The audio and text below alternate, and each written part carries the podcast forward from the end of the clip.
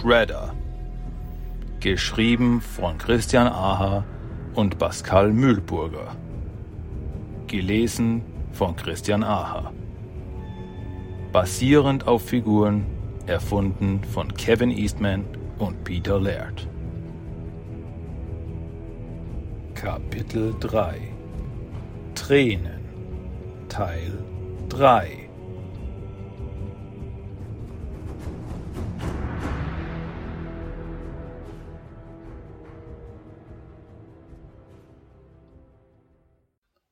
Saki hat einen Albtraum.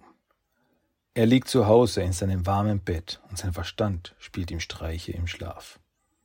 Das ist die einzig logische Erklärung, denn das, was sich da gerade vor seinen Augen abspielt, kann unmöglich real sein. Das darf es einfach nicht. Er gräbt seine Fingernägel in die Handflächen in der Hoffnung, dadurch aufzuwachen. Doch Saki wacht nicht auf. Er hat all dies gerade nicht gesehen. Er hat nicht durch das Fenster von Masatos Haus, zu dem ihm das ungute Gefühl in seinen Magen geführt hat, gesehen, wie Yoshi und Nagi sich gestritten und aufeinander losgegangen sind. Er hat nicht die Geräusche von berstenden Knochen und hasserfüllten Schreien gehört. Er hat nicht das viele Blut gesehen. Und doch sind seine Knie weich wie Butter. In seinen Augen brennen Tränen wie Feuer und die Welt dreht sich viel zu schnell. Langsam taumelt Saki rückwärts. Er will schreien, doch aus seinem vor Schrecken geweiteten Mund kommt kein Ton. Kitsune, bitte hilf mir. Saki wacht nicht auf. Yoshi, was bei den Göttern hast du getan? Shens Frage erreicht Yoshi nicht. Der junge Mann blickt mit weit aufgerissenen Augen auf das blutige Ergebnis seines Zorns. Erst einige Sekunden später beginnen seine Synapsen das eben Geschehene zu verarbeiten, und ein Schrei, dem pures Entsetzen innewohnt, entfährt Yoshis Kehle. Yoshi! Dieses Mal reagiert er, die blutigen Hände noch immer ungläubig vor seinem Gesicht haltend. Ich, ich wollte das nicht, aber du und Jen, Bitte hilf mir. Langsam kriecht Shen auf Yoshi zu. Ihre Hände fassen die seinen, lassen den Schrecken, der tief in seinen Knochen sitzt, für den kurzen Augenblick verschwinden. Dann jedoch erklingt die Stimme des Hausherrn hinter ihnen und Yoshis Blut gefriert. Was ist hier geschehen? Masatos Tonfall ist ruhig. Kein noch so kleiner Funke Zorn scheint in ihm zu stecken doch die Angst ist deutlich zu spüren. Antwortet mir! Yoshi erhebt sich mit zitternden Beinen und zwingt sich, Masatos Blick zu erwidern. Ich, ich sah, wie, wie Nagi Shen angriff und plötzlich, da war es so, als verschwömme die Welt in einem roten Nebel. Und als nächstes, Yoshi hebt seine blutigen Hände. Die Augen des Meisters schließen sich langsam und er schüttelt traurig den Kopf. Als er die Augen wieder öffnet, scheinen sie Yoshis förmlich zu durchbohren. Du musst von hier verschwinden. Und zwar sofort. Es wird nicht lange dauern, bis herauskommt, was hier geschehen ist. Und wenn der Clan erfährt, dass du für Nagis Tod verantwortlich bist, werden sie den deinen fordern. Yoshi beginnt zu zittern. Er weiß, dass der Meister recht hat doch wo um alles in der Welt soll er nur hin? Hör mir jetzt genau zu, entgegnet Masato, als hätte er einen Blick in Nagis Gedanken geworfen. Du gehst jetzt nach Hause, reinige dich und dann back nur das Nötigste ein. Dann kommst du ohne Unwege wieder hierher zurück. Hast du das verstanden, Yoshi? Der Angesprochene antwortet nicht. Hast du mich verstanden? Ja, Meister. Yoshi dreht sich ohne etwas zu sagen zur Tür. Gerade als er das Gebäude verlassen möchte, bemerkt er eine Bewegung in seinem Augenwinkel. Die kleine Ratte kriecht langsam auf ihn zu, die kleinen schwarzen Augen auf sein Gesicht gerichtet und leicht humpelnd. In seinem blinden Zorn hat Yoshi nicht gemerkt, wie der kleine Kerl von seiner Schulter geschleudert wurde. Ein weiteres Opfer meines Wahns. Behutsam nimmt er die Ratte auf die Hand und verlässt Masatos Haus. Saki beobachtet Yoshi aus den Schatten heraus. Er weiß nicht, wie er handeln soll, obwohl ihm jeder einzelne Muskel in seinem Körper befiehlt, zu rennen, zu wüten. Doch er bleibt stehen, bis Yoshi nicht mehr zu sehen ist. Dann gehorchen seine Füße und er rennt. Rennt blind links in den Wald vor ihm, rennt so lange, bis seine Glieder brennen und seine Lunge pfeift. Dann bricht er auf den Boden zusammen und schreit sein Bein in die dunkle Nacht hinaus. Lass deinen Kummer frei, mein Krieger.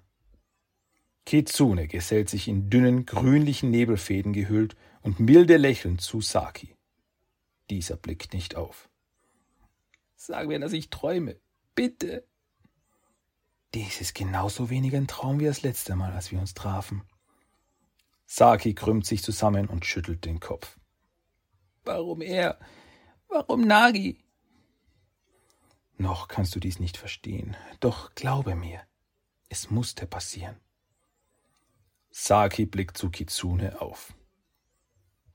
Was sagst du da? Dies war der Stein, der ins Wasser geworfen wurde, und die Ringe, die nun geformt wurden, kommen zu dir zurück. Und sobald sie dich erreichen, wirst du sehen, dass es schon immer so war und immer so sein wird. In den Augen des Jungen beginnt sich etwas zu regen. Er erhebt sich und fixiert die Füchsin in Menschengestalt. Warum erscheinst du mir in dieser Gestalt? Bist du kein Fuchs? Ich bin ein Fuchs, ein Fuchs, der davon träumt, ein Mensch sein zu dürfen. Sag mir, Fuchs, was soll ich nun tun? Ich habe nichts mehr. Ich bin allein. Du wirst nie allein sein, Orokusaki denn ich bin an deiner Seite und werde dich auch weiterhin begleiten. Und auch wenn du mich nicht immer sehen wirst, ich bin da. Sakis Augen blicken ernst zu Kitsune auf. Und zum ersten Mal in ihrer Existenz kann die Füchsin nicht genau sagen, was im Kopf des Menschen vor ihr vonstatten geht. Versprichst du es? fragt Saki mit monotoner Stimme. Ich verspreche es antwortet Kitsune emotionslos. Saki geht auf Kitsune zu und umarmt sie. Dann lässt er wieder den Tränen freien Lauf und er drückt sich fester an die Füchsin. Diese streichelt leicht seine Haare und flüstert ihm zu. Hab keine Angst. Auch wenn dein Bruder nicht mehr zu sehen ist, so wird er doch auf immer bei dir sein. Und du wirst ihn stolz machen. Du wirst zu dem Mann werden, den er in dir schon immer gesehen hat. Du wirst der Drachenkrieger Orokusaki.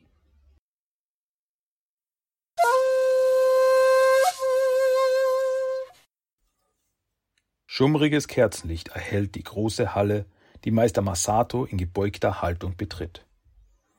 Er ist schon öfter durch diese Tür getreten, hat schon viele Male die großen Banner mit dem Symbol des Foot Clan bewundert. Doch nie war er dabei so nervös und unsicher wie dieses Mal. Er geht vor den Podesten auf die Knie und senkt den Kopf zu Boden. Noch sind die Stühle leer, aber es wird nicht lange dauern, bis er zum ersten Mal in seiner schon lange andauernden Existenz die Unwahrheit sprechen muss, bis er einen Mörder in Schutz nehmen muss. Und er lässt seine Gedanken für einen kurzen Moment dahinschweben. Yoshi, da bist du ja. Hast du alles, was du brauchst? Ja, Meister. Verzeiht, dass es so lange dauerte. Keine Zeit dafür, mein Junge. Du musst so schnell wie möglich von hier weg. Es wird nicht lange dauern, bis sich im Dorf herumsprechen wird, was hier geschehen ist. Und sobald die Weißen davon hören, und das werden sie, dann wird es für dich in Japan keinen sicheren Ort mehr geben. Ich weiß. Ich werde heute Nacht bei meinem Onkel Gyogi unterkommen, und dann werde ich schon eine Lösung finden. Wir werden eine Lösung finden, Yoshi. Shen, was meinst du damit? Ich werde dich nicht alleine gehen lassen.